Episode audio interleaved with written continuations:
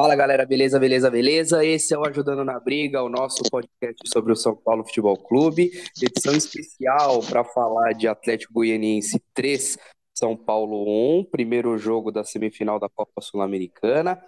Renatinho, Renato Nunes, meu patrão, que resultado amargo, meu parceiro. Mas olha, no, no programa passado, a gente falou um pouco sobre é, quem seria, se fôssemos carrascos, quem que colocaríamos na forca. Mas a gente não está aqui para fazer apologia à violência, violência é errado. Então, você vai dar um presente, tá? E eu vou indicar dois jogadores para você dar um presente a eles, tá?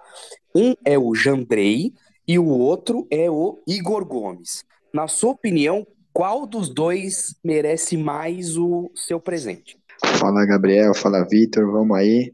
Edição especial, mas bota especial triste nisso, né? Eu não gostaria de estar tá fazendo um especial tão triste, tão é, devastante aí para o torcedor do São Paulo. Mas é, acho que não tem como falar. Eu acho que o jogo de ontem expôs algo que a torcida já vinha falando há muito tempo, principalmente do menino, né? Igor Gomes que fez uma atitude de moleque, uma atitude responsável durante o jogo. E também, né, o outro parceiro dele, né, o goleiro, o Jandrei, que eu nem sei se posso chamar ele de goleiro, porque eu sei que goleiro deixa a mão na bola, defende bola, né, defende, né, salva o time de perigos, e não é isso que está acontecendo. Então, já que eu tenho que dar um presente para eles, eu daria um presente bem legal, uma vaga no Estoril, para o Igor Gomes, uma, um presente lá para os portugueses. E eu mandava o Jandrei para uma barbearia trabalhar, fazer um, um estilão ali, né, de, de garoto rebelde, barbudo, porque goleiro ele não pode ser. Vitor Gabriel Augusto, ainda nessa pegada aí de vamos presentear é, os dois grandes, é, dos grandes nomes aí do jogo de ontem, né? Na sua opinião, qual dos dois merece ser mais presenteado por Vossa Excelência? Olha, eu acho que a atitude do Igor Gomes foi pior, botou o time numa roubada pior. Ser expulso no primeiro tempo de um jogo decisivo não dá, é imperdoável. Mas eu acho que o jogo acaba na falha do Jandrei. Então acho que se for para apontar o maior culpado, eu acho que é o Jandrei. Complicado, né? Porque é pelo segundo jogo seguido um segundo gol que, que vem e murcha tudo, né? E, e coloca tudo em, em, em pó. É complicado demais. É claro, evidente que a gente está falando aqui de um Igor Gomes expulso com 40 minutos de jogo, a gente está falando de um Jandrei que teve uma, uma atitude, um, uma conduta, enfim, uma péssima noite, né? Mais uma falha grotesca. Só que não dá para esquecer também a falha do Reinaldo no primeiro gol, e, né, e, todas as, e, e, toda a má jornada que o São Paulo como um todo teve. Patrick entra isso, não jogando nada, que é alguém que está passando muito ileso. E todo mundo, o Patrick foi... foi muito mal. Todo mundo, de fato, foi muito mal. Em cima disso, é claro, a gente pegou dois aqui para chicotear, mas quem são os. Quem é o verdadeiro culpado aqui? Tá? A gente já cansa de falar de diretoria, a gente pode até falar um pouco mais de diretoria mais na frente, mas se a gente fosse falar, a, a culpa do São Paulo ter tomado 3 a 1 ontem tá na conta dos jogadores, da, na limitação dos jogadores, do time, do elenco tudo mais, ou vem na, ou vem na, na lomba do Rogério que, mais uma vez, no jogo decisivo, é, inventa moda, substitui mal, escala mal, é, toma más decisões e o time não performa num jogo grande. Na opinião de vocês, quem que é o grande culpado? Eu vou deixar claro aqui é o seguinte, eu acho que ficou bem óbvio, né, os dois culpados, no caso do Igor Gomes e de André. Eu vou dividir essa culpa porque é muito errado a gente jogar uma culpa só pro técnico. Eu já vou falar do Rogério Ceni, mas é muito sacanagem jogar só na conta do técnico. Então, eu acho que é um conjunto, né, uma, um, um conjunto de, de problemas ali no jogo de ontem. Para começar, eu vou deixar bem claro que é a seguinte situação. É, o Igor Gomes, como o Vitor citou aí, é algo que não pode acontecer. É um cara que já tem amarelo, joga, é jogo sul-americano, né? Por mais que tenha sido em Goiás, é árbitro de, de fora.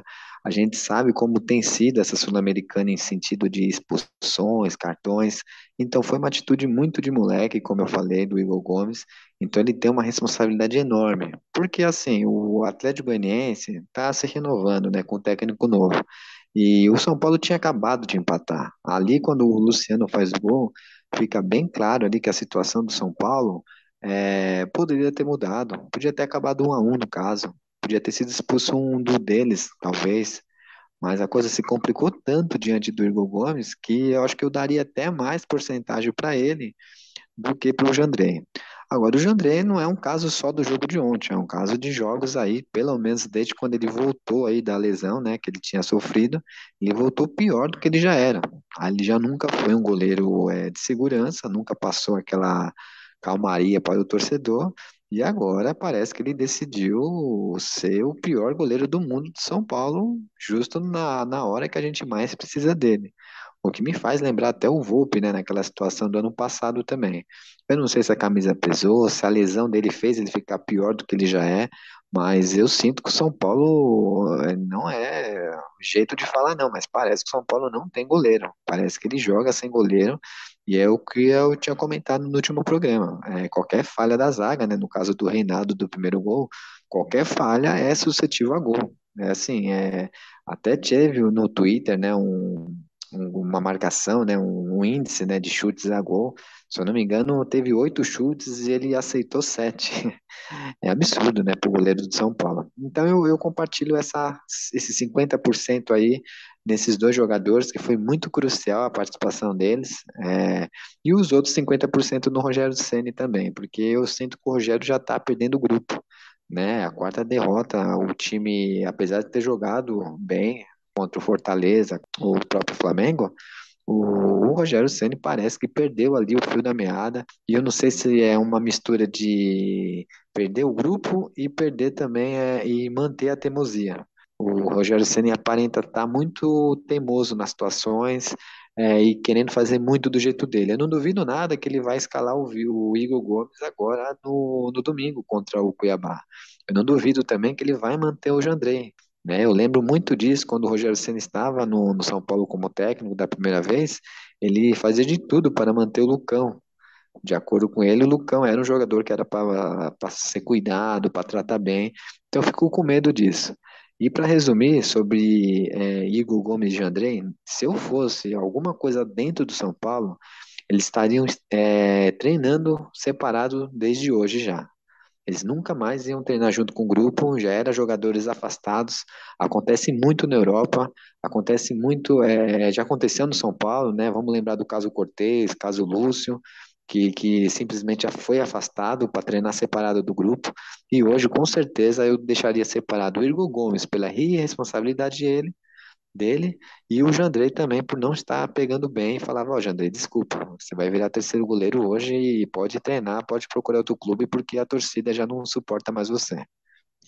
Lembrou os tempos de São Paulo dos laranja podre. Quem que eram os dois laranja podre? Era o Gustavo Neri quem que era o outro? Então, se eu não me engano, o Nelson Batista que, que afastou os dois. Também, também. Isso é, o Gustavo Neri era um, mas e, e recentemente o Lúcio, né, o Cortez também, foram jogadores que foi. Tem outro também que ficou afastado um tempo aí, treinando Clemente separado. Rodrigues. Também, Clemente, nossa, Clemente Rodrigues treinou mais fora do que dentro, né? É. Depois, Vitor, dá uma pesquisada aí, joga aí no Laranja Podre, Gustavo Neri, quem quer o outro? É, e na sua opinião, quem é Rogério é jogadores? Quem, quem te, que. É, te dou em porcentagens tá? E minhas porcentagens, vocês. pra cacete, puta merda, velho. Não, não, muro nenhum aqui. Muro nenhum. É... Minha porcentagem aqui é a soma da, da 50%, porque, na minha opinião, 50% da culpa é diretoria, que talvez falemos mais tarde, se o tempo não urgir. Nos, nos 50% restantes, eu classifico 25% culpa do Rogério. Tarde infeliz, eu acho que errou. Apesar de eu não achar tão óbvias assim, assim os erros de escalação, seriam decisões arrojadas se fossem tomadas antes, mas eu acho que o campo já estava falando. Hum, Ele insistiu na hora errada, apesar das insistências fazerem algum sentido. Insistiu na hora errada, então Rogério Ceni 25%. Jogadores 15%. E aqui eu boto 10% de culpa na torcida. E explico por quê. Cara, é uma semifinal de campeonato. O São Paulo está há 10 anos sem ganhar nada. Vaiar jogador no aquecimento, antes do jogo começar, não, não, não é assim que se faz. Você quer reclamar, xingar muito no Twitter da escalação de não sei quem, e etc e tal, quer chiar depois do jogo, de, independente do resultado, porque você não quer mais o cara em campo e tudo mais. Beleza, cara, é um direito da torcida, a torcida é soberana nesse aspecto, eu não vou aqui ficar no escola de torcedor ensinando como torce, mas porra, antes do jogo começar, a bola não rolou, você acha que o cara vai entrar como em campo? Vai entrar de bom. Às vezes o cara, quando se afeta com isso e entra querendo provar, faz isso aí, tenta tomar uma bola que não devia tentar tomar com um carrinho no meio de campo, aos 40 minutos do primeiro tempo. E dá expulsão. E aí prejudica o time. E não é passando pano nenhum, tá? É uma atitude burra. Eu falei na minha primeira participação. O Igor Gomes é indefensável ontem. E quem me acompanha no Twitter sabe que eu sou um defensor do, do Igor Gomes. Eu entendo a escalação dele, eu entendo os, os diversos papéis táticos que ele faz em campo e realmente reconheço, não devia ser titular. Não vem bem. E outra, a gente tá jogando sem goleiro que nem, que nem o Renatinho, até acho que carregando mais na tinta do que deve. Jandrei vinha bem antes da lesão e quando ele chegou nós falamos, não é um goleiro da prateleira que o São Paulo precisava. Ele é, no máximo, uma sombra para o Volpe, porque não é um goleiro desastroso. Só que a gente está jogando sem goleiro por quê? O melhor goleiro que pisou no Morumbi desde Rogério Ceni, a gente expulsou daqui. Porque, ó, apesar desse cara ter feito um ano e meio bom no São Paulo, sendo destaque num time absolutamente exposto, que era o time do Diniz, antes de, de ter uma suposta intervenção, e o Arboleda e o Luan voltarem a ser titulares, era um time absolutamente exposto. O Volpe fazia um monte de defesa por jogo, era destaque do São Paulo. A gente faz um 4 a 1 no Flamengo no Maracanã, que era um jogo que devia ter acabado empatado, não fosse ele. Inclusive com ele dando uma assistência numa bola longa. E a gente expulsou o cara do Morumbi. E agora, a gente comemorou, muita gente, a gente não, Muita gente no Twitter comemorou o Jandrei chegando porque ia botar o, o Volpe no banco. Então, torcida corneteira do Twitter, principalmente, fiquem aí com o Jandrei de vocês. Não tenho muito o que falar. Bom, acho que depois de ontem, né, é, fica algumas coisas ficam claras. É, é, vocês saíram, vocês saíram aí falando de é, ah, porcentagens e não sei o quê diretoria é 100% culpada. Responsabilidade, vamos trazer para o juridiquês, responsabilidade da diretoria é objetiva, eles respondem pelo dolo, não tem conversa. A diretoria é 100% culpada por tudo o que está acontecendo. Ontem aqui, Ponto a, a, a situação é, é de quem? O problema foi o Rogério que cagou demais ou o time que não correspondeu, que não se aplicou? E aí a gente volta. Vocês trouxeram, o Vitor trouxe o paralelo, ah, o time estava jogando bem. Realmente, contra o Flamengo, você pode dizer que ah, o time produziu, produziu 20 chutes a gol, tropeçou nas próprias pernas e ah, perdeu porque o Flamengo é realmente diferenciado. E qual a desculpa contra o Fortaleza? Ah, martelou, martelou, martelou, pô, é o acaso do futebol. O goleiro pegou muito, não sei o quê. E ontem, que o, que o time não fez nada. Então, e, e isso, isso estabelece o seguinte contraponto.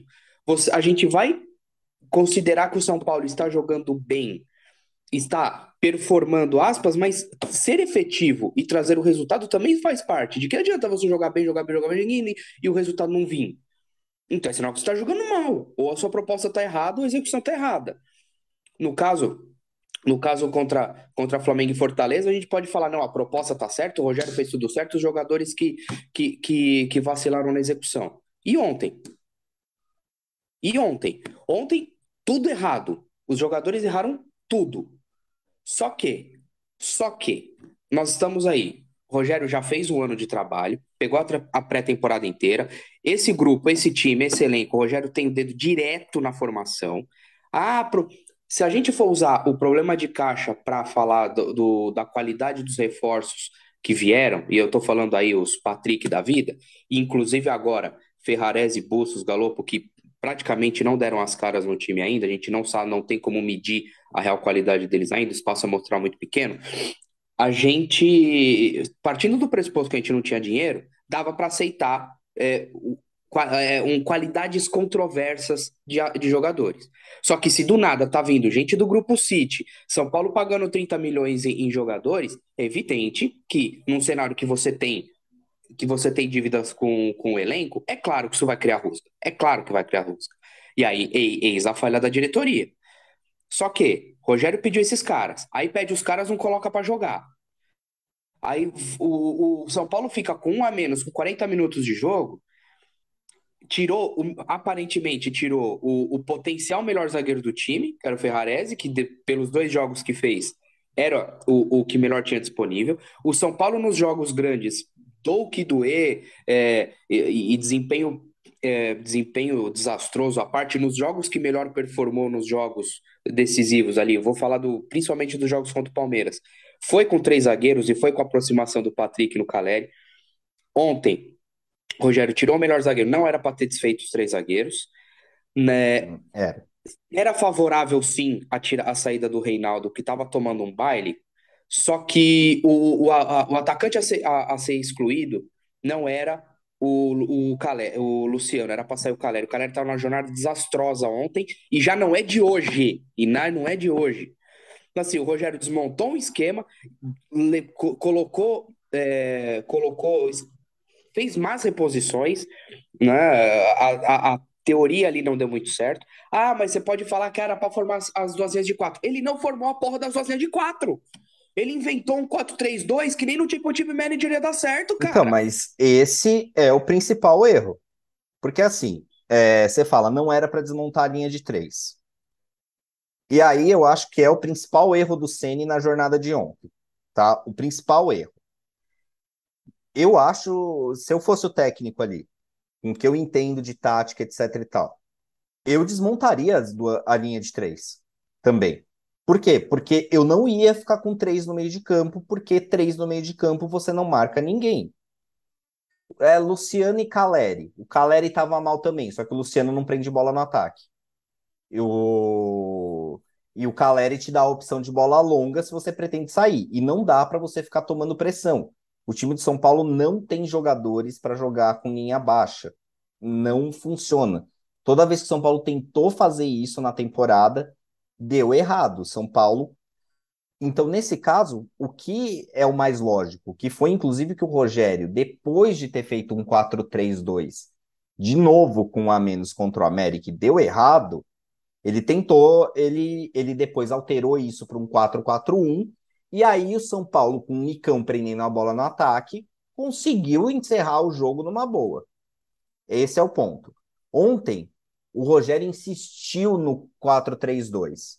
E aí que é, que é o que é ilógico para mim. Se era para ter três no meio de campo, fica com Ferrarese em campo, bicho. Se é se é para você fazer o 4-4-1, aí faz sentido desmontar a linha de três. Só que aí você tira também o Luciano ou o Caleri. Eu tiraria o Luciano e colocaria o Marcos Guilherme já naquela modificação. E tem um erro que passou um pouco batido, pouca gente no Twitter falou isso. Cara, para que fazer alteração aos 44 do primeiro tempo? Para você dar 15 minutos para Eduardo Batista saber como tem que jogar no, no segundo tempo. É outro erro, outro erro crasso de estratégia, na minha opinião. E depois ele demora quase 20 minutos para alterar no segundo tempo e fazer o que era óbvio: montar duas linhas de quatro. Marcos Guilherme ou Alisson ali para fechar a direita e tentar sair sair em algum contra-ataque. Era o que tinha para fazer ontem. Não ficar com o Luciano em campo tanto tempo ou com o Caleri em campo. Perder um jogador de meio de campo que marca, você tem que você tem que sacrificar um atacante. Hum, é trivial. Eu sei que o Rogério gosta de ser autoral, mas às vezes você tem que ser trivial. E é o ponto, o Rogério ainda não é um técnico pronto. Eu tenho uma opinião um pouco. Eu não sei se pode ser rasa demais, só que eu acho que as, o, as, as, as, as expulsões, quando um time fica com um a menos, eu acho que algumas situações são superestimadas demais. Então, assim, o, um time não deveria sofrer tanto quando perde um jogador. E um exemplo e um paralelo bem interessante é o jogo de ida contra, contra a Universidade contra a Universidade Católica. Quando o São Paulo teve o primeiro jogador expulso, o São Paulo ainda ampliou o placar. Então, porque vê só, obviamente, o futebol é, se dá de uma maneira dinâmica, então tá, a gente tá falando aqui, ah, recompõe com o zagueiro, recompõe não sei o que, recompõe não sei o que lá. Na minha opinião, eu, eu, independente se vai fazer as duas linhas de quatro, eu adotaria uma postura mais conservadora, eu manteria os três zagueiros, manteria ali a estrutura do que seria o 3-5-2, só que aí no caso viraria um 3-5-1, né? Simples. você só está tirando um, um, você perdeu uma peça, você recompõe e fica com um atacante a menos e dá um jeito de alguém do meio de campo se desdobrar para chegar próximo. Eu não alteraria essa estrutura. E a dinâmica do jogo, a gente está falando, ah, o cara, o, time fica com a menos. Só que tá. Os, os times estão em campo, não é que o, o zagueiro vai sair de onde está e vai começar a participar do ataque. Eu entendo que a bola se movimenta, em algumas situações você cria cenários, ah, dois contra um. Só que a maioria dos zagueiros ficam lá atrás. Então o jogo continua se dando aqui entre defesa e ataque sem essa, essa, essa situação tão evidente de um homem a mais. Né? Então, por, por isso que toda vez falam, ah, teve um jogador. É claro que jogar com a menos é, é mais desgastante, porque alguém tem que se desdobrar. Só que também não é o, o fim do, do mundo. O São Paulo ter perdido completamente o. Pro Palmeiras o... contra o Atlético não foi, contra o Verdade. City em geral não é, porque contra o São Paulo, contra a Universidade Católica, não foi um absurdo perder um a menos, porque aí a diferença técnica em posição dos times, e no caso do Palmeiras, a desorganização de um time e, e a extrema organização do Palmeiras, três anos com o mesmo trabalho, compensam isso. Detalhe, que o Palmeiras jogou com dois a menos nos últimos dez minutos. Sim. Sabe? Então, o, o, Palmeiras segurou praticamente 30, 40 minutos com um a menos e ainda mais 10 com dois a menos. É, mas porque o Atlético não sabe o que fazer com a bola também, né? É, aí a gente aí vai falar do Cuca, aí eu vou acabar levando pro, pro pessoal, porque, né, enfim, eu tenho uma bronca pessoal do Cuca e não, enfim, não, não vou deixar isso transparecer. E não é nada a pessoa do Cuca, o profissional Cuca, evidente. Até porque eu não conheço o Cuca e o Cuca deve estar tá cagando para minha opinião. Mas o, mas enfim, o Rogério mexeu mal, o time performou mal, todo mundo foi muito mal, e eu acho que, cara, mais uma vez, o time no momento decisivo que não entrega. Quando terminou o jogo, eu estava propenso a pensar, ah, pô, acho que foram os jogadores, pô, São Paulo não sei o quê, ninguém jogou nada. Só que quando você vê que é um jogo decisivo e quando ninguém joga nada, a culpa só pode ser do técnico. Porque uma coisa é, ah, o São Paulo martelou, 21 desagou, o goleiro pegou, não sei o quê. O São Paulo não se defendeu bem, o São Paulo não atacou bem, desculpa, a culpa é do, a culpa é do comandante. E o Rogério, então, mais uma vez, um jogo decisivo, fez merda. Não, não, não eu acho que a culpa principal é do Rogério, tá? Eu acho que tem coisas aí pra ele gente. Ele está tão indefensável quanto Igor Gomes. Não, ontem ele cagou o jogo, eu concordo com isso mas não é caso de degola, tá? Até me adiantando um pouco. Não é caso de degola, mas ontem ele cagou tudo. Ele errou tudo que tinha para errar, fez coisas que não fazem sentido, fez coisas que o campo contra o América, como eu pontuei, já tinha mostrado que não dá certo. Então, cara, seja mais trivial. A sua ideia de manter o 5, fazer um 5-4-1, por exemplo, é, desculpa, um 3, 4 o 351 ali. Enfim, é, o 34, o 351. Tá correta, mas... O 351 não, não tinha nem me ocorrido, mas sim, poderia ser uma solução. O que não faz é você, o que não faz sentido é você usar a ideia pela metade. Eu vou desmontar a linha de três porque eu não quero ficar com três no meio de campo. Beleza. Isso faz sentido. Agora, você desmontar a linha de três e manter três no meio de campo para ter mais um atacante não sendo exatamente um atacante que preenche espaços e se movimenta loucamente e tudo mais, não faz sentido. Ontem o Rogério errou, errou muito. E por isso que para mim é a culpa principal deles. E os jogadores têm culpa também. Eu pontuei aqui, os jogadores têm 15% de culpa. O problema é, Cara, ontem o nosso meio de campo titular foi formado por um jogador que está no primeiro ano de profissional, um jogador que está no segundo ano de profissional e um jogador que está no terceiro ano de profissional numa decisão. Aí, Cada a... vez mais eu tô disposto a menos aceitar o, o argumento que o tia jogador jovem, porque, cara, se o jogador é bom, ele dá conta. Eu tudo bem. Ah. Nem sempre, cara. O Diego Costa é ruim? Faz dor do faz... eu, eu entendo que, de repente, os jogadores jovens sentirem o jogo grande, faz parte, mas, pô, é... Igor Gomes está no terceiro, quarto ano de profissional. Terceiro. O Diego Costa está no segundo ou terceiro ano de profissional. O Diego Costa teve um erro juvenil. Juvenil. O cara Falta malícia. É erro de experiência. Cara. De quem? Ah, algumas atenções que são inaceitáveis. Hoje, para voltar de novo na, na questão da escalação. A troco do que o Rogério quis é, fazer aquela invencionice, se ele foi ele fez o certo, colocou o, o Wellington no lugar do Reinaldo para ter mais é, força velocidade. Do outro lado, ele tem o Igor Vinícius. Se ele tira um dos atacantes e o Caleri estava claramente mal e ele está em uma fase não é de hoje, põe o Patrick, e o Patrick tá vindo bem. Você solta lá o Fordo para correr desembanhado lá com a bola, habilidoso, vai indo, vai indo. É, era, era a chance mais fácil do São Paulo se manter vivo. E aí Rogério sabotou o São Paulo. Rogério sempre teve um plano, que era né, nos iludir e fazer tomar na bunda de graça aí, ó. Ontem, sabotar é um termo muito forte. Ontem ele errou tudo. E sabotou. O São Paulo poderia ter saído com 1 a 1 de Goiânia, na minha opinião. A, a, o, o que aconteceu? Ou com 2x1. 2x1 tava bom, dado o contexto do jogo. O fez igual o que ele fez contra o Corinthians. Ele acabou com o São Paulo. Ele acabou. Sim. Sim. É indefensável, é indefensável um. Piores jogos do Rogério, em questão de teimosia, de, de escalação, né? Mas o, vocês estavam falando muito aí sobre a questão do homem a menos. Ontem, na live do Arnaldo Tironi, eles falaram uma coisa bem, bem interessante. É, o São Paulo talvez seja o pior time nesse quesito aí. Quando perde um jogador, é, simplesmente toma gol.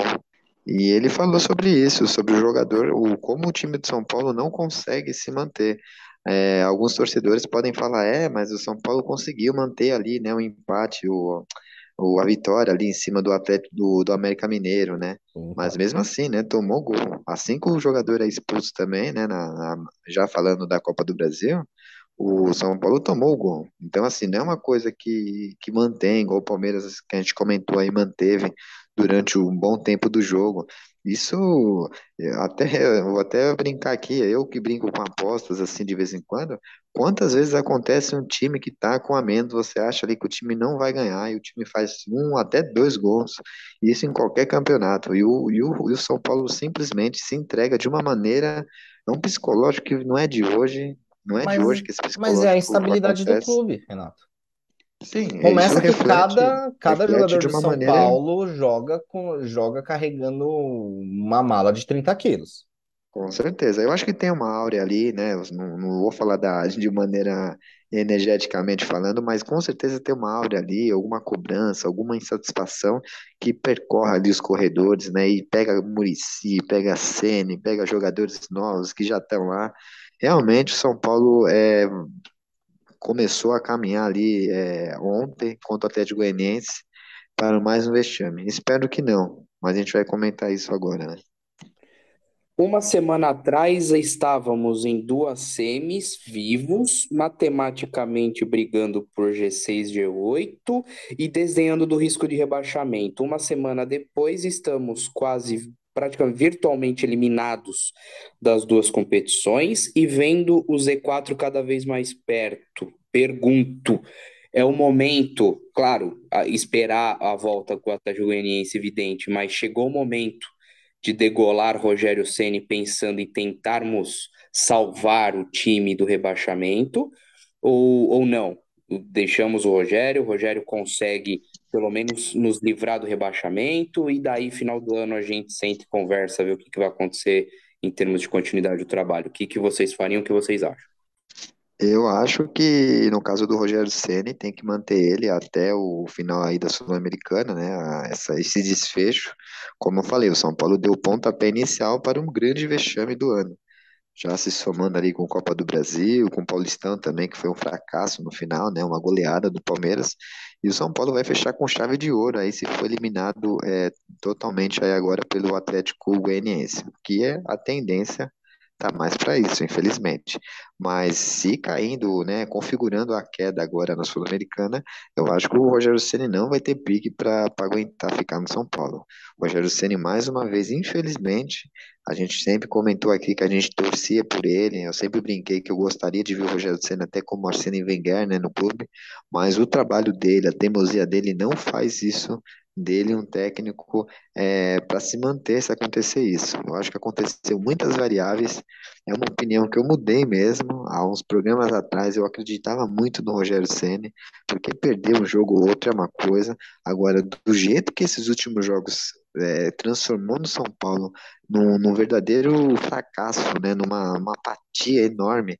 É, eu não estou falando até de atuações, não. Né, eu digo assim de, de um, um, jogador ou outro ali, as escolhas mal feitas do, do Rogério, se tornou uma coisa assim tão simples, né, perder, que eu acho que o Rogério Ceni não vai ter clima mais para ficar, e se eu fosse ele mesmo, eu até pediria o boné assim que fosse eliminado do Atlético Goianiense. É, o Brasileirão, o grande problema que o São Paulo vai ter é menos pior, porque, como eu falei, tem time pior para cair. O próprio Cuiabá que o São Paulo vai enfrentar é um time que vai disputar ali para não cair até o fim. Então, pelo elenco que o São Paulo tem, dá para se manter vivo no Brasileiro. Mas com o Rogério Ceni saindo essa eliminação, confirmando essa eliminação vexatória, eu acho que não vai ter clima mais para ele mais. É uma pena, é uma pena, mas eu como defensor do Rogério Ceni, assim que cair na Sul-Americana, eu sou o primeiro a, a se tivesse ali uma, uma baixa assinada para tirar ele, eu queria assinar em primeiro lugar. Não, acho um absurdo a gente cogitar tirar o Rogério Ceni do comando de São Paulo. É... Do que adianta trocar técnico? A gente vai insistir no erro até quando nessa década, cara? O problema não tá no campo, o problema não tá no, no técnico. E vocês acham, vocês acham que eu tô falando merda? Cara, abram aí o navegador de vocês, o Google, em qualquer navegador que vocês escolham. Procura década São Paulo Futebol Clube e vexames. E vai, e vai aparecer aqui. Tem alguns até que eu não lembrava. Após vencer por 1x0 no Morumbi 2013, sob o comando de Maurício Ramalho. Tomou um 3x1 na volta do Havaí. E foi eliminado numa Copa do. Num, numa Sul-Americana. Depois, no mesmo ano, comandado por Maurício Ramalho, amargou outra eliminação em casa, desta vez frente ao Bragantino, pela terceira fase da Copa do Brasil. Jogo de ida em casa 2 a 1 e, reverter, e o Bragantino reverte a desvantagem por 3 a 1 no Morumbi. E, cara, por aí vai. Um monte de, de vexames. 6 a 1 do Corinthians, reserva, reserva, etc e tal, com diversos técnicos que passaram pelo São Paulo nessa década. Alguns dos maiores campeões pelo clube como técnicos e hoje a gente tem o nosso maior ídolo, que a diretoria colocou lá como um escudo, e não é um escudo porque ele fala o que ele quer nas, nas coletivas dele, pede água na piscina, etc e tal. E talvez, cara, um outro técnico não tivesse força para jogar a luz em algumas das desgraças que acontece lá, dentro do CT de São Paulo. Então, na minha opinião, mudar o técnico não adianta de nada apesar dos erros, apesar de eu entender que o Rogério ainda precisa evoluir um pouco como técnico, precisa ganhar aí um pouco de experiência, de rodagem até. Isso pode acontecer no próprio São Paulo. É Rogério eliminado ou não até o final do ano e para 2023 cumpra um contrato com, com ele, porque eu acho que apostar na estabilidade é o único jeito da gente conseguir sair dessa merda que a gente tá. Isso falando do departamento de futebol. É, a solução em outros departamentos passa por mudanças, mudanças drásticas em como o clube é gerido. A meu ver, só uma coisa salva o Rogério Ceni, que é título da Copa Sul-Americana. Ou uma remota vaga na Libertadores do Campeonato Brasileiro, que é improvável, quiçá utópico tá? A única coisa que salva o Rogério é isso. Não sendo, tirando essas duas coisas, a, a, a saída do Rogério não é uma questão de si, é uma questão de quando, certo? E aqui eu vou colocar alguns cenários. Mas isso é o que Supondo que você acha ou é o que você faria? o que eu acho, o que eu acho. É, se o São Paulo cair para o Goianiense, o que que vem? Vamos lá. Ou o Rogério cai ali, pode cair em caso de derrota para o Corinthians, mas vai depender muito se o São Paulo vai ter vencido o Cuiabá. Pode ser que caia depois do Flamengo, para não ter que, ah, para falar que, que derrubou na, na eliminação para o Goianiense vai, e, não, e não, não dá no clássico, vai deixar para degolar contra o Flamengo, que já era falar contado. Enfim, sei lá, tá, são alguns cenários. Ou ah, para não degolar contra o Flamengo, vai indo aí no Campeonato Brasileiro, espera aí 45, 47 pontos, final do ano, e sai o contrato, sem vaga na Libertadores, enfim, Rogério sai. Esses são alguns cenários. Eu esperaria pelo menos essa, essa tormenta de esperar o, o- um jogo depois do jogo com o Flamengo, que aí pegaria pelo menos três jogos do Brasileiro, ver como o São Paulo desempenharia, quanto, quanto somaria contra Cuiabá, quanto somaria contra eh, o, o próprio Corinthians e no, no jogo seguinte. Porque aí a briga é contra o rebaixamento e quem começa a entrar naquela onda nas últimas 10 rodadas, para time grande tem um imã que vai atraindo para o Z4 e o São Paulo está cada vez mais eh, flertando mais forte com esse, com esse imã perigoso. Então, para tentar salvar, eu não sei se valeria a pena derrubar o Rogério, tá? É, claro, São Paulo vem de três derrotas, por exemplo, perde para Cuiabá, perde para Corinthians, perde outro jogo depois do Flamengo, esquece, aí tem que, aí tem que trocar mesmo. E aí sabe Deus quem que vai salvar, mas enfim. No mais, se o São Paulo for somando pontos, aí, final do ano, eu sentaria e conversaria pensando muito seriamente em rescisão. Pensando muito seriamente. Por isso que eu falei lá atrás que era uma decisão, no mínimo, precipitada a, a renovação automática. Mas enfim, e ainda que final do ano, dependendo de como tiver meu humor lá, de repente pensasse, bom, vamos aí, já que estamos aqui mesmo, não tem outro, vamos ver mais uma temporada para trazer mais um e começar do zero. Tá aí seu elenco, você que pediu esses caras, vamos, vamos ver o que, que você faz para esse ano. Mas enfim, no mais, o que eu queria dizer era isso. São, o, a- é uma situação do o Rogério ser demitido é uma questão de quando, a depende, se, se não ganhar o, o título das da Copa Sul-Americana ou não conseguir vagar na Libertadores. É complicado, complicado essa situação aí, que a gente estava torcendo muito pelo Rogério, como eu falei, e a gente tem que pensar no melhor pelo São Paulo. É o caminho que a gente vai ter que tomar é, a partir desses vexames aí que o São Paulo já está com o pé para acontecer. É, mas é só para uma pergunta aí para vocês, é, caso ele saia, quem que assumiria? Já também seria um grande problema, né? A gente fala assim, mas quem que assumiria? Na minha, no meu ver, eu colocaria o Muricy até no caso. Mas se não é mais técnico. faltando. Ah, Muricy não, no final, no primeiro treino, velho. É. mas no final, do, ma- mas numa situação pior, eu colocaria é, alguma, alguma coisa ia acontecer, gente. Porque imagina, São Paulo numa possível degola, é, a coisa se transformando na pior situação possível. É, vocês não acham que, que teria que assumir alguém ali de responsa na hora ali? O único, o único aí que eu vejo disponível que toparia qualquer negócio é o Roger Machado, que acabou de sair do Grêmio. Porque Renato, Renato Gaúcho não teria nem o perfil de São Paulo.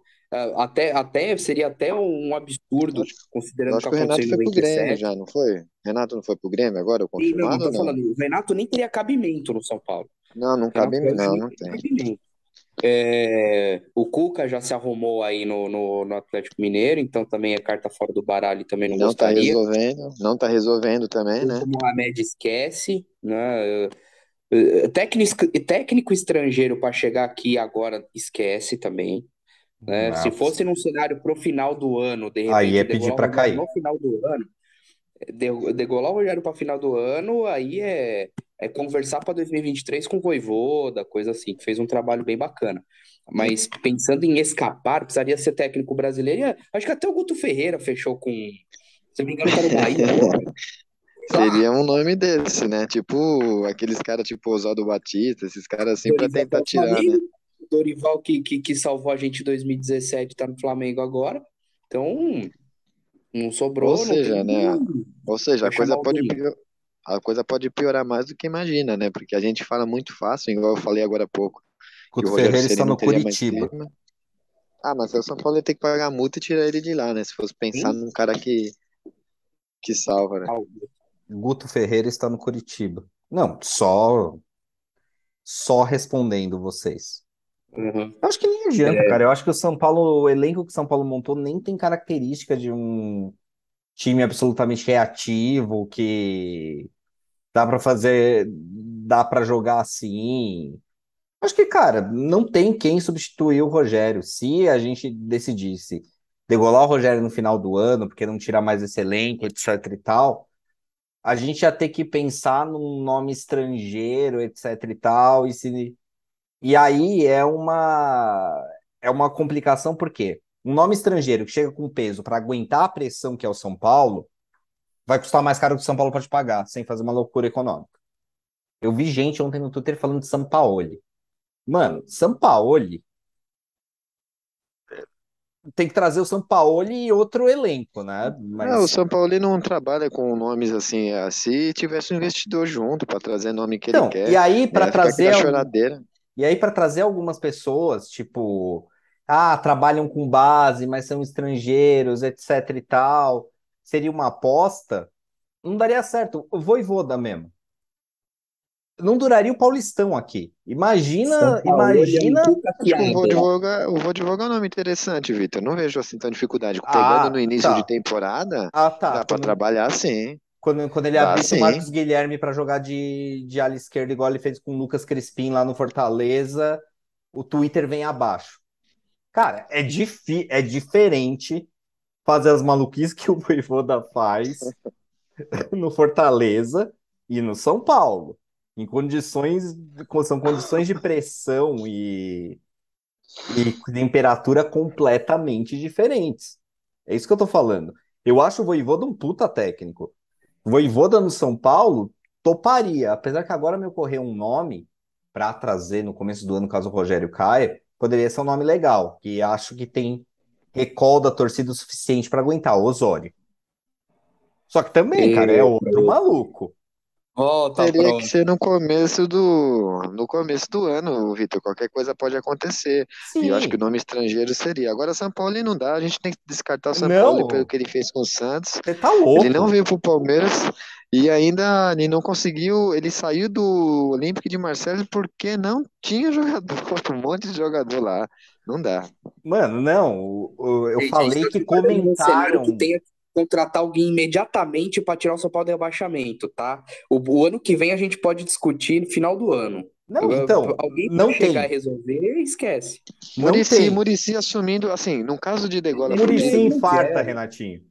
não, não, ah, nunca Eu ia resumindo, falar do Abel Braga aqui, mas o Abel também é outro que aposentou. Eu ia inaugurar aqui o Clube do Vinho Tricolor e não vou poder. Ah, mano, Não- o- a velha não- guarda não me deixa mais ser feliz, mano. Nem o Filipão ia topar vir também, tá lá na boa, no Atlético Paranaense. Tem ninguém, mano. Não Thiago tem. Nunes, caso- pro inferno, Thiago Nunes, velho. Não, aí. Thiago Nunes não dá, não dá, não dá. Nada a dá. ver com, com, com superação no final agora. Por isso que eu falei, num caso ferrado mesmo, complicado de sair do, do caminho ali da degola, o ele se assume por três, por nove jogos finais ali, com toda aquela orientação, chama o Alex, chama todo mundo ali, faz uma oração, Bicho, vai ia ser o. Visoli e a gente já tá fudido. Mano, a- você falou, você lembrou do cabeça, hein? O Alex, rapaz, se é pra você mandar Olha, um olha. foda-se Não pega. do Alex, olha, Não tem a mínima chance de isso acontecer. Eu assino isso aí, eu assino isso Não, aí. o, o Não Vitor, tem a mínima chance de acontecer. sair, se o Rogério Ceni sair, eu acho que oficialmente, pelo que eu entendi em todas as entrevistas, até do próprio Belmonte, é que os- o Alex só sai se não for treinar o profissional. E aí as coisas estão caminhando com possível desfecho do Alex assumir esse A profissional. E, renovação, a Vamos já renovação, ó, o corte aqui, Alex do São Paulo? Rogério, gente, sai Rogério e vem Alex. gente, não é nem palpite, é informação. Alex não assume o profissional de São Paulo nessas condições. Não olha, assume e Alex ano que vem não estará no São Paulo. Ele está inclusive se desligando do São Paulo. A renovação do Olha, Rogério Ceni fez o Alex falar: ah, vou treinar um time profissional na próxima temporada para começar a carreira. E ele não vai pegar um time brigando contra o rebaixamento com 10 rodadas faltando. Esqueçam, Alex não é esse cara. E nem é, segundo me consta, um cara para dar choque de ânimo no elenco. Não é o método de trabalho olha, dele. olha essa fonte aí, hein, Vitor? Porque se o Alex ficar, ó, a gente vai virar chacota aqui, hein? Não, aí a minha fonte me ferrou, mas eu, eu Olha, se o tenho. Rogério sai final do ano, se o Rogério sai final do ano, não, não tem o que fazer, o Alex vai sair por quê? Ele não quer treinar o profissional, surgiu a oportunidade. Vai pegar a pré-temporada, vai fazer tudo do jeito dele. Não, Mas não até então, porquê. Mas até então o Rogério, o Rogério é o técnico para 2023, a diretoria já definiu isso. Sim, mas, enfim, mas final do ano ele saindo, não sei não. Numa dessa, a gente tá, tá rifando tanta gente dar um. Pode fazer, pode ser o que o, que o Alex seja o Jardine que dê certo. Cara, o, o Alex é uma pessoa muito inteligente e eu acho que ele não pegaria a bomba de pressão que é o São Paulo como primeiro time da carreira. Diferente do que o Rogério fez por ter um coração mais São Paulino do que do que a mente dele. É Porque ganhando, racionalmente ele não devia ter pegado essa bomba de por mês pressão. e tendo estágio de ouro no time que eu sou ídolo, até eu também ia gostar pra caramba do São Paulo. Mas enfim. Mas não dá para não dá para botar isso em dúvida. O Rogério Ceni tem um coração tricolor. Ídolo foi o Doriva, que veio aqui, ficou três jogos, tomou três pauladas e deve ter ganhado porra nenhuma. Mano, Doriva ficou sete jogos e teve duas sequências de três derrotas com empate no meio. Doriva era, era um erro escancarado trazê-lo. 2015, ele tomou 6 a 2 no agregado contra o Santos. Doriva, sem deixar saudades. Ele queria ficar ainda, né? Ele depois no final, quando ele saiu, ele achou estranho porque não, se- não, não manteve ele no outro ano. Ai, mano, essa foi muito boa, meu. Eu não Sabe sei um cara que eu acho que é um mau técnico e que é um mau técnico, mas uma emergência para ânimo e o caramba poderia até numa emergência dar certo, porque Renatinho, esquece, Muricy não tem condições médicas de treinar um time de futebol, até Eu onde se digo, eu sabe. digo numa situação drástica, dramática, de todo apavoro, de um rebaixamento batendo na porta. Eu não acho que eles não aconteceria isso. Acho que o Muricy É. assumiria ali, tipo, fechando com chave de ouro mesmo ali. Assumiria, assumiria para infartar. Eu acho que é esse o problema. Eu, um nome que me ocorreu, mas está sem clube, eu não sei qual é o último clube que ele estava. Mas a passagem dele de São Paulo não deixa saudade, mas também não é um desastre igual foi o Doriva. Pintado. Puta, Carpegiani, lá vem. Não, Ricardo Gomes. Ah, Pintado também é horrível, né, cara? Eu acho que Ricardo Gomes, eu acho que se aposentou por causa do coração também, viu? Acho que não é mais treinador. Eu Não sei. Eu acho que Ricardo E- Gomes está como gestor de futebol, coisa assim. O Carpegiani tá vivo também ainda? Não sei, parou também. O Carpegiani parou, né? Acho que pararam com O- ele, na verdade. É, e, o, e o delegado Antônio Lopes tá vivo ainda também? Não há dessa, velho? Acho que o Antônio Lopes morreu, cara. Olha eu já. O... Ricardo Gomes atualmente é diretor executivo do Atlético Paranaense. ai, ai. O... E deixa eu quem, pesquisar aqui Antônio? Lopes. Ah, o pessoal do Pintado, né? Esquece. Não, Pintado não. As ideias. Não, não, não. É, vamos, vamos. Tá, a gente já, já divagou um pouco. Questão de Antônio treinador. Lopes está vivo, tá? Só para só É, ele tá- constar. Morreu, mas passa bem. O, vamos falar um pouco do jogo da volta. É, eu acho que, bom, an- antes da gente fazer a perguntinha cretina, é, vamos falar de armação de time. Bom, seremos unânimes em dizer que a gente vai entrar com Diego Costa, Léo e, e Ferrarese ou Miranda, ou vocês vão com dois zagueiros? Não, eu iria de dois zagueiros. Eu acho que o. Adianto, Diego Costa e Léo. Porque a gente vai ter que propor jogo 50% do, do tempo. Então, mesmo que seja de três zagueiros, eu iria de Ferrarese, que propõe mais que o Miranda. Mas, de qualquer forma, é, eu acho que o modelo de três zagueiros no São Paulo se esgotou. Acho que as nossas melhores partidas foram com linha de quatro recentemente. E por isso eu faria isso. Em questão de jogo, eu acho que também com dois zagueiros seria interessante. Porém, eu tentaria recuperar o Luan. Eu não sei se o Luan está realmente apto. E substituiria ele no lugar do Pablo Maia. Eu acho que. Mano, Luan esquece. Esse, até, até, pô, eu sou o primeiro a querer ter o Luan no time, mas o Luan não vai fazer um jogo de reestreia nessa fogueira. Ainda que ele Mas tivesse 100%. poderia, Se mas poderia, entrar porque. um tempo contra o Cuiabá, talvez, mas Isso, você entra com uma, você entra com uma substituição a menos, que ele não vai aguentar o jogo inteiro. E já falando um pouco também de escalação, eu colocaria o Felipe Alves também. O Jandrei, como eu falei, por É, mim, por mim, o Jandrei eu quis, nem. eu quis, eu quis começar da zaga por conta disso. Então vamos, é, vamos lá, goleiro. Vocês vão de Felipe Alves Felipe ou Felipe Alves. Alves. Felipe Alves. Eu, a- eu acho o Jandrei mais goleiro que o Felipe Alves, tá? Só que eu acho que o Jandrei, ele, ele tá. Ele não tá saindo do gol, tá errando as saídas de gol porque ele tá com medo do choque por causa da contusão. Eu acho. E sem ritmo e tudo acabar com mais. essa cultura de que ah, vai queimar o jogador.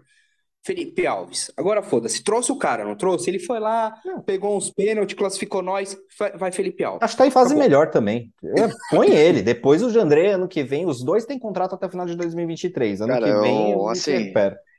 O Felipe Alves ia ter que fazer o mínimo, defender alguma bola. Acho que se ele não conseguir defender uma bola como o Jandrei, duvido. Eu aposto que pelo menos ele vai fazer um feijão com arroz ali. Não precisa fazer é, defesas memoráveis, mas vai conseguir pelo menos Ah, defender, o é o Felipe a Alves estava espera. fazendo o que um goleiro médio faz. O Jandrei não está fazendo isso nos últimos jogos. Eu acho que é esse, é essa a questão. É, vamos lá. Bom, o Vitor, o Vitor vai com, com linha de quatro. Renatinho, você ia com três zagueiros? Não, ia com dois também, linha de quatro. Aí eu Dois, colocaria, já manteria ali um Igor Vinícius, é, talvez o Reinaldo. Ferrarese. Eu colocaria o Reinaldo ainda. Manteria o Reinaldo, porque o Reinaldo é aquilo. O Reinaldo joga um jogo mal, um jogo bem. O Wellington, eu acho que ele ia sentir muito, como a gente já viu sentindo em outros jogos aí da própria Sul-Americana. Então, com certeza, eu colocaria o Reinaldo, que vamos esperar que ele esteja pelo menos num dia melhor do que ontem, né? Não, Reinaldo, cara, não é hora de queimar moleque. O Reinaldo fez uma partida patética em Goiânia e quer renovar, Reinaldo? Você é a chance aí. Acaba com o jogo, com o jogo hoje. Para mim é isso. É jogo para quem tem casca e é hora do, do Reinaldo se apoderar da história que ele tem no São Paulo e resolver para tentar estender esse vínculo. Eu vou ser voto vencido. Eu começaria o jogo com o Wellington, justamente pensando que o Reinaldo é, pode ser exigido demais. É, o, o Reinaldo é muito, obviamente, ele só malemar sabe apoiar, e pode ser que o jogo vá para pênalti. Então, assim, se o, se o Reinaldo sair jogando, pode ser que ele seja um dos possíveis substituídos. E na verdade, ele pode ser um, um trunfo para uma decisão de pênalti. Então, eu começaria o jogo com o Wellington. Tá, você me convenceu, você falou que a sua zaga seria Diego Costa e Ferrarese? Isso, Diego Costa e Ferrarese. Já nesse tiro, eu acho que o Miranda não vai estar apto mesmo, né? Então acho que o Ferrarese, que já começou bem, né? Jogando bem. E o Diego Costa também, que é, um, é o melhor zagueiro que a gente tem no elenco. E Então, aqui, tiraria aí o Léo tô 10. sendo o único voto vencido aqui. Eu iria de, eu, eu manteria esse, os três pateta na zaga, é, a, a, a- os alas, né? Igor Vinícius e, e o Wellington. Segundo tempo aí, se, dependendo de como a coisa andasse, colocaria o Reinaldo ou, ou uma opção ofensiva qualquer. Meiuca. Você me convenceu, viu? O, Eu, eu iria, eu iria de Wellington no começo, pensando no Reinaldo para pênalti. Viu? Eu entendo muito disso aí, velho. Se o Rogério quiser, olha, ó, Rogério, ó, o meu, meu final aí é o 2207, só me ligar aí, cara. Renatinho, é a meiuca. Então, de meio eu colocaria ali na volância, eu colocaria o Gabriel Neves e o, e o Luan. Eu Acho o Gabriel Neves um pouco já de, de segundo, né? Eu colocaria o Luan sim, como o Vitor falou. Já tentaria dar um gás aí no Luan na, na, contra o Cuiabá, né? E o contra o Atlético Goianiense, o Luan já entraria ali com aquele perfil que ele tem, né? A gente sabe que o Luan tem um perfil vencedor. Tava no nosso elenco ali no final do, do Paulista do, 2000, do ano passado. E colocaria o Gabriel Neves tentando dar aqueles passes. Eu também eu, eu ficaria até pensando se não fosse um Galopo da vida, mas como o Galopo não tá ganhando chances, eu, eu colocaria com o Gabriel Neves também, fazendo aquela, é, é, totalmente o meio de campo, tanto para defesa quanto para ataque. Vitor. Gabriel Neves e Rodrigo Nestor, dupla de volantes. O, bom, eu já, eu já vou soltar a trinca que eu entraria aqui. É, três zagueiro, né? é, então, o- o- os meus três meias seriam Neves, Galopo, e eu, e eu bato que bato que bato que bato, mas eu vou manter o desgraçado do Nestor só para eu ter alguém para. Aliás, não, não vou colocar o Nestor, não. Eu vou, eu, eu vou, eu vou mudar. Eu não vou, não vou me contradizer, não. Não vou colocar o Nestor. Ele- então, Gabriel Neves e Galo. E é isso. Tá, tá Os, faltando um na trinca. ah, né, eu vou, eu vou usar um atacantezinho ali. E o Luciano para fazer a, pra- vai fazer o engante ali. Ele vai, vai ficar circulando com a, com a bola aí. Foi mal, gente. O, o ataque. O ataque eu colocaria os, né, os faltando quatro jogadores aqui para o ataque, eu co- colocaria o Patrick fazendo aquela esquerda ali que ele faz bem, né? Até voltando um pouco para ajudar. Colocaria na frente, né, como centroavante o Caleri e o Luciano flutuando ali pela frente, né? Como o Gabriel falou, voltando também para ajudar um pouco, até dar o passe é, dianteiro ali. E na direita eu tentaria colocar o essa direita é complicado, né? Porque é uma direita que acho que a gente precisaria marcar gols. Então eu ia tentar o Bustos da vida, que eu nem sei como ele joga direito, mas eu colocaria ele porque a gente precisa ser efetivo nesse jogo. A gente não adianta também colocar um cara só para fechar no outro lado. Talvez até o Igor Vinícius, talvez, pensando num ataque mais profundo, é, chegando mais na direita, pode até ser, né? Também, né? O Rafinha seria o nosso lateral direito nessa Foi história como aí. jogou com o Flamengo. Exatamente. Talvez essa opção até que não seria ruim, pensando que a gente teria o Reinaldo, né, que sabe lançar, sabe cruzar, e o Igor Vinícius tendo a liberdade de correr para frente e deixando o Rafinha mais para trás. Talvez seja algo mais Vinícius, interessante. acho que o Igor Vinícius só funciona vindo de trás, viu? E acho que É, então se, Flamengo só para eu prova isso. o time, é, tem uma coisa. Eu, eu tinha falado do Luciano aí que eu não vou usar o, não, não vou usar o Nestor. É, eu, para fechar meu time aqui, eu iria de Patrick, Luciano e Caleri. E só, só quero deixar um asterisco. Eu falei, a gente estava discutindo a lateral esquerda ali, a ala esquerda com o Wellington e Reinaldo. Se alguém me garantir que o nosso Fordo faria boa na ala, eu estaria disposto a começar o jogo com o Patrick. E aí, de repente, na vaga que eu teria colocado no meio-campo, eu faria o ataque é, Luciano Caleri e, Bustos e vamos que vamos. E vamos que vamos. Mas enfim, como não é o caso, então Wellington à esquerda, Patrick, Luciano e Caleri. Vitor? É, fechando meu time, Alisson na meia direita, Patrick na meia esquerda, Luciano fazendo um enganche ali, meio meia, meia segundo atacante, como ele gosta de jogar, flutuando. Caleri no, no comando. Esse seria o meu Gostei time. que você colocou o Alisson. Eu já tenho alguém na ponta da língua para xingar, assim, já de largada.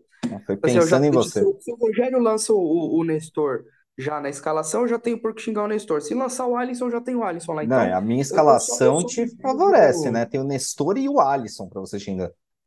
Olha lá, tá vendo? Rapaz, você devia ser o técnico de São Paulo que eu te xingaria com duas vezes mais prazer que eu já costumo fazer habitualmente. É, pensando em você. Mas eu acho. Alisson, aliás, entrou bem no, no jogo lá em Goiânia. Mas eu acho que seria, que seria o time para ser um pouco mais criativo e jogar em cima do Atlético Goianiense. É. E agora a perguntinha cretina. Vocês acreditam na classificação? Não, eu não quero saber que ah, é possível, né? É possível ganhar na loteria, é possível a Scarlett Johansson bater na minha porta aqui me querendo, mas enfim, no campo das possibilidades, tudo é possível. Scarlett? Johansson bater na sua porta te querendo, não, não é possível nem no campo das possibilidades. Ó, Vai enquanto saber, tiver, né? enquanto tiver 99% de chance, ter- o 1% de chance teria 99% de fé. Os dois Você, estão vivos, né? Os dois estão Eu vivos, né? Existe inverti, nem. a, eu inverti a estatística. Enquanto tiver 1% de chance, terei 99% de fé, velho. É isso.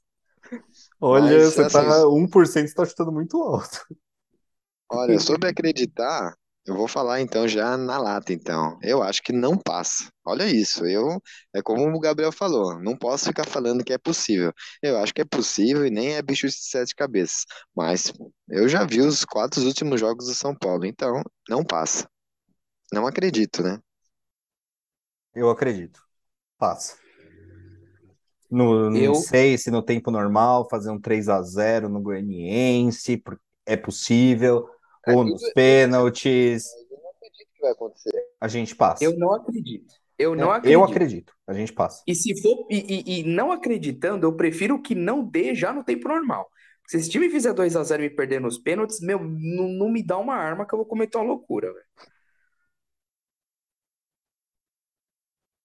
O programinha é Então, longo hoje, né? é isso, estou vencido.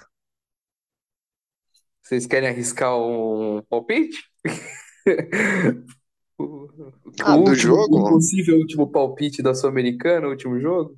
Ah, eu assim, como eu não tô acreditando, eu acho que São Paulo vai conseguir ganhar, mas vai ganhar com menos um gol de diferença. Pode ser uns 2 a 1 num sufoco ali, porque o São Paulo tem se mostrado isso, né? Lógico eu vou torcer, na hora eu vou torcer com todo o amor que eu tenho pelo São Paulo, mas a gente sabe, né? A gente já sabe o time que tem, a gente tá acompanhando aí jogo a jogo, a gente assiste todos os jogos.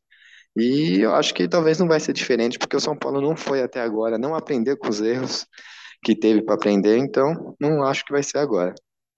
São Paulo vai cair nos pênaltis pra me deixar mais desgraçado da cabeça, né? Eu chuto 3 a 1. Vai devolver o, vai devolver o placar e, e vai trazer todo esse. Vai, ah, o tabu. Ah, nossa, São Paulo ganha um monte de pênalti, nananã. Enfim, Vitor. 3 a 1 devolve o placar e passa nos pênaltis. E para a infelicidade de Jandrei, se isso acontecer, Felipe Alves vai ser titular pro resto da temporada, né? Mas ficar São dois Paulo pênaltis nos a gente pênaltis. esquece. São Paulo passa nos pênaltis com, com Felipe Alves sendo decisivo de novo. São Paulo termina campeão desse negócio com ele no gol. Mas meu presente de Natal vai ser uma camisa Felipe Alves 40. Qual que é o no- o nome da camisa dele? Um, O Felipe Alves Felipe Alves pegou está jogando com a um. Então é Felipe Alves 1. É isso. É, é, a heresia não tem limites, velho. Então é isso. Não tem conversa. E se, alguém, e se alguém gritar, ô Felipe Alves, eu vou fazer questão de ir no cartório e já mudar meu nome para Felipe Alves automaticamente. Eu vou, eu vou criar um alter ego Por que Felipe você, por que você não compra uma camisa, por que você não compra uma camisa 1 do São Paulo e coloca Mamãe Catei? Nossa senhora. Essa foi para encerrar, né? Na verdade, tem mais uma pauta que a gente tá Ah, esquecendo. a da diretoria a gente vai ralhar a diretoria outra hora, velho. Essa- A gente, a gente bateu bastante. Os caras são muito culpados e eles estão tentando dar o golpe aí de o golpe de Estatuto. Eu acho engraçado. Cara, o, o- a, coisa mais contraditória do mundo é o, o, o Casares ou qualquer presidente que, que esteja no comando de São Paulo querer é, a reeleição. Cara, o São Paulo é a porra um maré turbo. Quem que quer ficar no comando dessa desgraça? Que Aparentemente inferno. querem, né? É, pois é. E querem tanto dando um golpe. Né? para para encerrar, dia 5 do 9 agora, próxima segunda-feira, frente ao Portão 17. É, quem se preocupa com o clube vai estar lá fazendo uma manifestação contra essas escrotice que a, dire- que a nossa diretoria faz. Então, quem se interessar, esteja lá, serão muito bem, serão muito bem-vindos. A quem está organizando isso é a galera do Movimento 1930, não é a gente. Eu posso dizer que eu pessoalmente estarei lá. Você é a favor do, do, do movimento, como é? Você é a favor de manifestação com baderna, Renatinho? Não, sem baderna, gente. Ah, com baderna eu acho, a baderna sempre é justa. Se não tiver violência, tá É valendo. disso que eu tô A falando, moleque. baderna é sempre justa. Não pode ter violência, agredir jogador, ameaçar. Isso aí não tá com nada. Não, não é Mas sobre é- jogador, é sobre diretoria. Mas Um badernar-. Badernar, fazer um, um escárnio ali. É, o Renatinho rolou a baderna aí, Renatinho. Cortou, continua aí. É, acabou cortando aqui, ó, bem na hora da baderna cortou. Não, tem que ter uma baderninha, assim, jogar uma, alguma coisa na piscina, fazer alguma, um, uns traçalhaços, porque o time de São Paulo, eu acho que a torcida às vezes é até passiva demais, né? E, como eu falei, não tendo violência, uma baderna, um protesto mais intenso é sempre bem válido. Não, Fazer um estar, um, um estraçalhaço, não é nem um estardalhaço. Fazer um estraçalhaço. Cara, um estraçalhaço sem violência. Gente, desculpa, pedimos desculpa por, ter, por termos aqui um dos nossos participantes da nossa mesa redonda sob efeito de drogas. Renatinho, não, Renatinho deu aulas hoje. Renatinho foi aulas hoje. Mas o nome do, aplica, do, o nome do, do nosso podcast é Ajudando na Briga. Então, se a gente não for ajudar na briga, quem que vai, né? Não. Depois, depois desse estraçalhaço que a gente vai fazer, eu estarei nesse, nesse rolê aí. Quando que é? Segunda-feira, Vitor? Segunda-feira, 5 e meia da tarde. A gente pode Pô, aproveitar que a entrada é franca. Sou desocupado 5 e meia da tarde, mas 5 e meia da tarde eu tô fazendo prazo ainda, velho. É, não, eu, eu, eu, tô, eu vou fazer prazo de madrugada para não para estar livre na segunda-feira, né? E, e, aproveitem e vejam o jogo do São Paulo feminino, que é no Murumbi, no Memorário. É verdade. Boa sorte para as meninas. Primeiro jogo foi um a um, né? Sim. E na final, provável. A, a outra semifinal é Palmeiras e Corinthians, quando foi o primeiro jogo mesmo? Puta, Quem não sabe vi, cara. Eu não lembro, eu não lembro se empatou, se uma delas passou o carro na outra, não sei. Também na não mão sei. Deixa eu, tô pesquisando. Per- Pergunta pro Renan. Pe- peça a definição. e as pessoas acharem que acabou o programa, velho. Vamos trazer aqui informação sobre o futebol feminino. Atenção. Pergunta aí pro, pro Renatinho como se conceitua um estraçalhaço. É, Renatinho, é. dicas, qual, a qual bronca, sua dica? A, a, a bronca foi tão, a bronca foi tão grande, a bronca foi tão grande que virou estradalhaço, né? Mas é isso, cara. Eu acho que é tem um protestinho sempre é bom sim. Eu acho que qualquer time aí é um, qualquer time grande, né, sem violência, todo o clube faz é, e continua fazendo. Até o Palmeiras recentemente, quando começou a perder um pouquinho de jogos aí, a torcida já mostrou lá presente lá no Aliança, então acho que não, não tem problema não. Ainda, ainda não é para cobrar jogador esse, essa manifestação, tá? É para é se opor pra, ao golpe sim, da diretoria. Ao, ao, golpe que o Casares quer permanecer no cargo por mais um tempo aí. E eu acho que ele é totalmente inexistente aí, essa, esse objetivo dele, porque não consta né, no, nos decoros ali do clube, então eu acho que a torcida está muito certa. E por que, que esse cara quer ficar mais tempo? Né? Ele não está fazendo nada demais. Para terminar de destruir de um... a base. Exatamente, não passa de um pavão, né? Porque se o jogador. Por que, que ele não tirou foto ontem com o Jandré abraçado, com o Igor Gomes dando força? Ele só aparece num bem bom, isso é fácil, e qualquer político da velha guarda faz isso, e isso é mais manjado que qualquer outra coisa. Só para constar, o jogo de volta São Paulo Internacional é numa segunda-feira, 5h30, mas é na próxima segunda-feira, dia 12 do 9, tá? Dando a informação hum. correta. Primeiro jogo, em, em Porto Alegre foi 1 a 1 São Paulo Internacional Inter, e né? Corinthians 2, Palmeiras 1 na casa corintiana no primeiro jogo da outra semifinal. E aí, dia 10 do 9, saberemos quem Não será o finalista de uma perna e depois, dia 12 do 9, quem será o finalista da outra perna. Tomara que seja São Paulo. Não acompanho tanto futebol feminino, mas sei que os nossos rivais têm um, belos esquadrões aí no futebol feminino. São favoritos. São Paulo entra como underdog aqui. Dois times mais. Até então a Ferroviária também tinha um, um time forte, mas aparentemente Corinthians e Palmeiras tomaram a frente aí do, Apesar... do, do futebol feminino. E o São Paulo vem logo atrás também com uma. Uma base falar, boa. se o Rogério precisar de um zagueiro para terminar o elenco, tem uma zagueira ali no São Paulo que acho que dá para jogar no time masculino, viu? É, Muito boa, zagueiro, Thaís Regina. Muito boa, zagueiro. Bom, galera, sextou. Bora pro nosso, pro nosso estraçalhaço, né? Fechou, vamos pro estraçalhaço aí. Fechou que a sexta-feira é dia de estraçalhaço. estraçalhaço sem violência. Sexta-feira é dia de estraçalhaço. Exatamente. Exatamente. É, vai, vai virar uma nova trend. Não tinha um tempo atrás, sexta-feira é dia de maldade. Agora é essa. Sexta-feira é dia de estraçalhaço. Dá pra fazer um funk, hein, mano? Vamos lá. É isso, galera. Esse foi o Ajudando na Briga dessa semana. Obrigado, um abraço e vamos São Paulo. Vamos São vamos Paulo. São Paulo.